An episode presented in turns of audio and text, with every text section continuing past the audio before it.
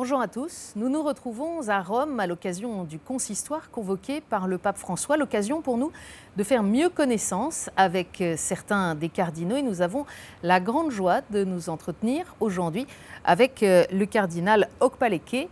Bonjour Éminence. Bonjour mon ami. Merci euh, de nous accueillir ce moment. Éminence, pour ceux qui ne vous connaissent pas, vous êtes né en 1963, vous avez donc 59 ans. Vous avez été ordonné prêtre en 1992 et puis nommé évêque par le pape Benoît XVI dans le diocèse d'Aïra. Mais là, le diocèse refuse votre venue pour des raisons ethniques. La chose va durer plusieurs années au point que le pape François s'en mêle et demande aux prêtres de ce diocèse de prêter obéissance, mais la situation reste bloquée et pour le bien de l'Église, pour le bien aussi de l'âme des prêtres et pour votre propre bien, vous décidez de démissionner en 2018. En 2020, le pape François crée un nouveau diocèse dont il vous nomme évêque. Ce diocèse découle au Bia, environ un million d'habitants, dont 60% de catholiques. Et le 29 mai dernier, le pape François vous nomme dans la liste des nouveaux cardinaux. Alors nous allons aujourd'hui faire mieux connaissance avec vous. Est-ce que vous avez été surpris d'entendre votre nom dans cette liste de cardinaux? Yes, my nomination gave me the shock of my life. I was so surprised. It was unbelievable for me, unimaginable. But with time, I've come to accept the situation that I have been made a cardinal in the Catholic Church. Pourquoi étiez-vous aussi surpris? Yes, because I never expected it. I was doing my work first as a priest, then as a bishop. And I never dreamt of being a cardinal in the church. Of course, I don't know the reasons for nomination of cardinals, so it never crossed my imagination. So when it came, it came as a surprise. On peut penser que, euh, en plus de vos qualités personnelles, une partie du choix du pape est aussi la volonté d'envoyer un message contre le tribalisme. Well, I cannot read the mind of the Pope. And uh, I believe, as a Catholic, I believe that uh, wherever the wind blows, wherever the Spirit moves, I follow. So only the Pope and the Holy Spirit and God, the triune God, know the reason. I do not know.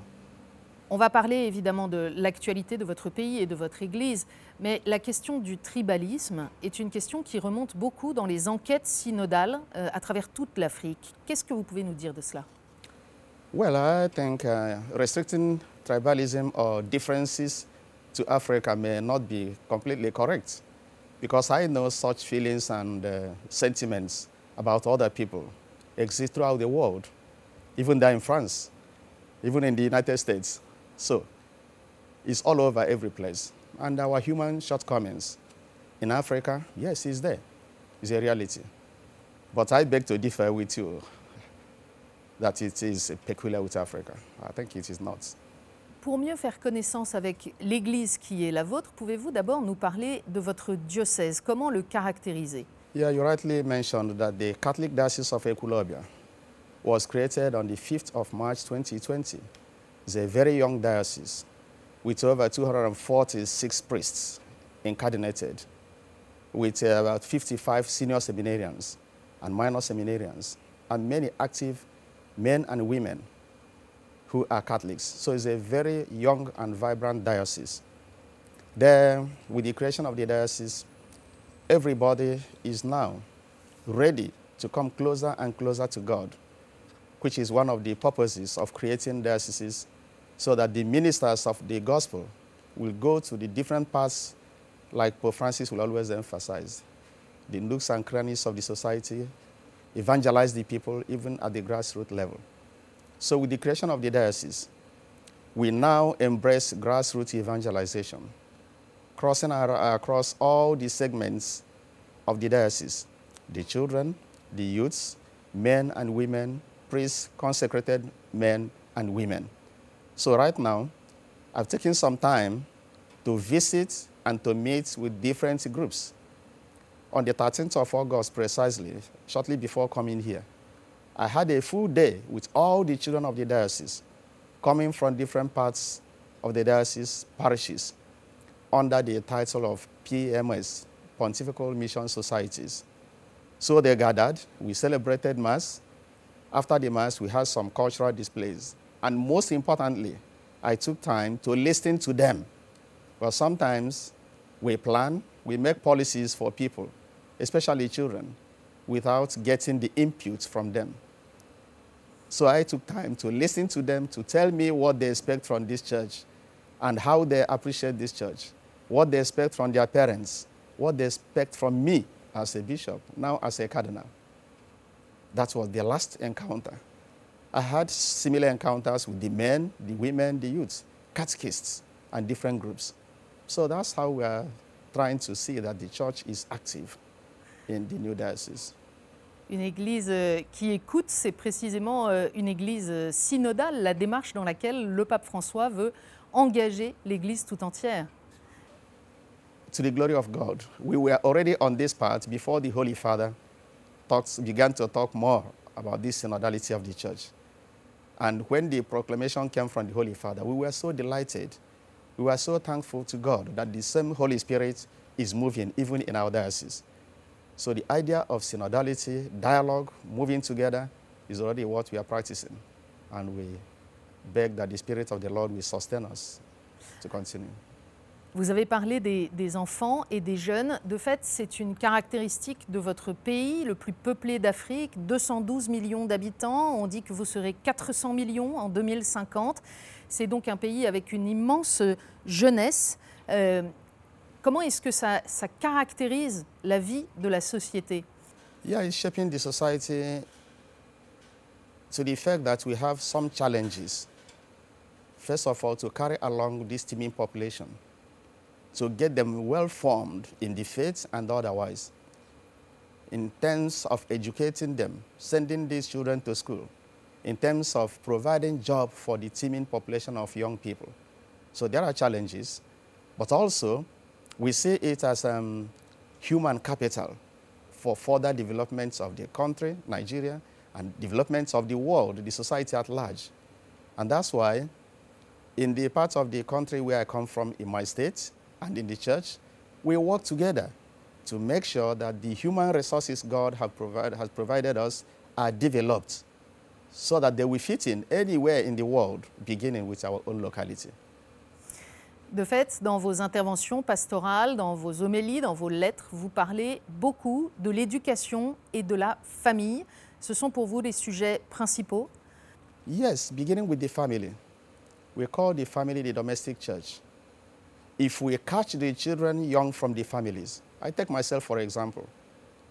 The prayers I know, the regular prayers of the church I know today as a cardinal, were learnt from my family at infancy. And with that, I started then as a mass server, coming closer to the altar of God, went to the higher school until today. So if the family is built, if parents join the ministers of the gospel to work hard to see that the faith takes root in the families, then it becomes easier. When the children go to school, the same faith will continue to grow until adulthood. So that's why we emphasize the family, education, then uh, every other thing. Parmi les défis de votre pays, dont il faut rappeler que euh, la présence religieuse y est à peu près équilibrée avec 53% de musulmans, 46% de chrétiens, mais pour autant, il y a des grandes différences entre le nord, où la charia est appliquée, et le sud, où il y a plus de, chrétiens, et globalement des situations de tension aujourd'hui euh, avec euh, beaucoup de violence. Qu'est-ce que vous pouvez nous dire de la situation? First, the statistics may not be correct. Those of us in Nigeria are convinced that at most, the population of uh, Christians and Muslims may be at 50 50. But we believe, those of us from the south are convinced that we have majority of Christians in Nigeria. Why? Because most of those people in the north are also from the south. They migrate from the south to the north for businesses. They have dual domicile. They have houses in the south, they have houses in the north where they live and do their businesses. Then, during population, we do not have the equipment sometimes to take, get the correct statistics so people imagine whatever they think as regards the population. Then question of violence. You know, there is violence in the world. We are the children of Adam. Any part of the world now, you cannot leave him here. See the security checks here. It's a question of insecurity. It's a question of emphasis where people want to uh, lay emphasis on. There is insecurity in Nigeria, no doubt about it. But those of us inside there know that Nigeria is not as unsafe as people think. So, but we are doing our best. The government is working at the lower level, but at the national level, well, we pray that things be made better by those in charge.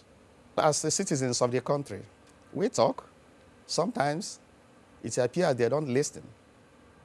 At the level of the bishops' conference of the country, I know a few years ago, we went on demonstration along the streets of Abuja, the capital of Nigeria, protesting the killings in the country by headsmen, by some other, well, unidentified persons. Why we did that was to draw the attention of the government to listen, to know, to beef up the security. But whether they listened or not, we are yet to know. Hmm. De fait, euh, l'actualité internationale souligne, hélas, régulièrement des attaques qui sont menées contre euh, des chrétiens. Et si on prend les catholiques, des prêtres qui sont enlevés, certains assassinés. On se souvient aussi du tragique attentat euh, de la Pentecôte dans une église qui a fait 50, 50 morts. Est-ce que vous diriez que cette violence terroriste aujourd'hui au Nigeria, elle est dirigée contre les chrétiens? To say that it is specifically aimed at Christian people. But what I know is that Christians are being killed. Christians are being killed. At one point or the other, others are also killed. Sometimes those that perpetrate the violence do not bother who is there. If they want to attack a bus, they attack the bus. When they attack the train around Abuja, Kaduna, uh, there were Christians, there were Muslims. So, but in the south, that attacks on churches in the South give this impression that Christians are targeted. And we have many reasons to believe, yes, there are some people who target Christians in the South. But generally, violence does not know your sex, your religion, or whatever. C'est d'autant plus triste que ce pays a de nombreuses richesses. Il y a cet équilibre entre les communautés chrétiennes et musulmanes qui pourrait être favorable au dialogue. Et puis il y a des richesses naturelles, le pétrole par exemple. Pourquoi est-ce que cela ne marche pas? This is what we wish that things go well. As religious leaders, we work hard. At the level of bishops' conference, we are united. People from the north, people from the south. But historically, if you know the country Nigeria, historically, people belong to different ethnic groups with their different governments, cultural backgrounds, educational background before the amalgamation of 1914. And with the amalgamation and handing over power to some people, and sometimes to the disadvantage of others, this tension has continued to exist since the inception, since the birth of the country, Nigeria. So that's what we are battling. If you listen to the news, or you people are news people, you hear of some ethnic groups, ethnic groups and militia ganging up or coming together to say, oh, we are no more part of the country. Yes, because when people see what is on ground and they feel that they are being marginalized or disadvantaged in one way or the other, they protest against the system. That's precisely what is happening in Nigeria. And we are making efforts as religious leaders and some other people of goodwill to see that this situation changes Next year, Nigeria will be having a general election. Now people are moving around campaigning that we better look for people who will think of one Nigeria, who will help to develop their country, who will help to respect human dignity, irrespective of religion, tribe, or whatever. So we're working, and we believe God is on our side. Nous parlions de la jeunesse tout à l'heure qui est un immense espoir pour euh, le pays, pour construire le futur du, Nigeria. Comment faire pour que les jeunes ne cèdent pas aux sirènes de l'exil et du Nord vers le mirage d'une vie meilleure?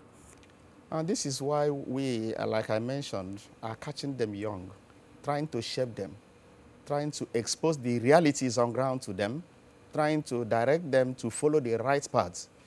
Because if they are properly directed and equipped, I think they will not follow the way of violence. Maintenant, comme cardinal, vous êtes un conseiller euh, du pape. Qu'est-ce que votre expérience du Nigeria peut apporter au Collège des cardinaux, au Conseil du pape? Well, I have not been a cardinal before.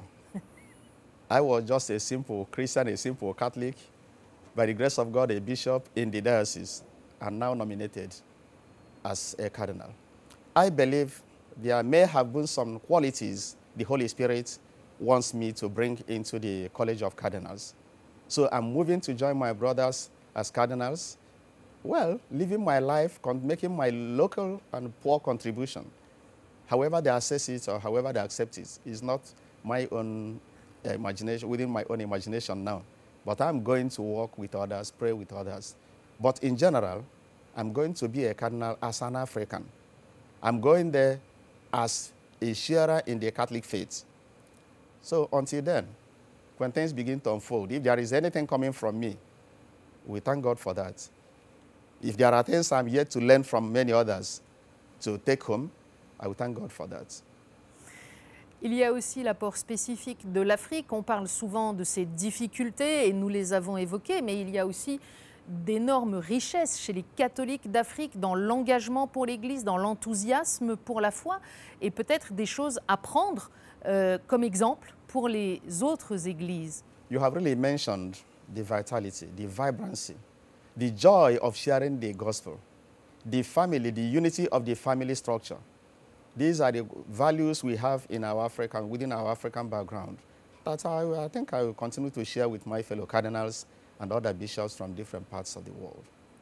Peut-être pour terminer, Éminence, j'aimerais vous demander, ceux qui nous regardent sont dans différents pays, euh, s'ils veulent prier pour vous, pour votre diocèse et pour votre pays, que peuvent-ils demander au Seigneur? Let them beg the Lord to make our faith stronger as Catholics. Let them beg the Lord to give us the spirit to remain faithful in the face, in the face of all challenges.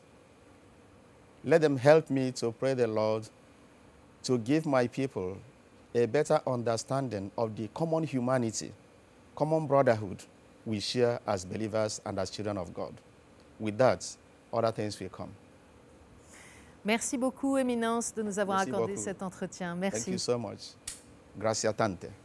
Et merci beaucoup à vous de nous avoir suivis. Vous pouvez retrouver cet entretien et toutes les émissions liées au consistoire sur notre site internet ktotv.com.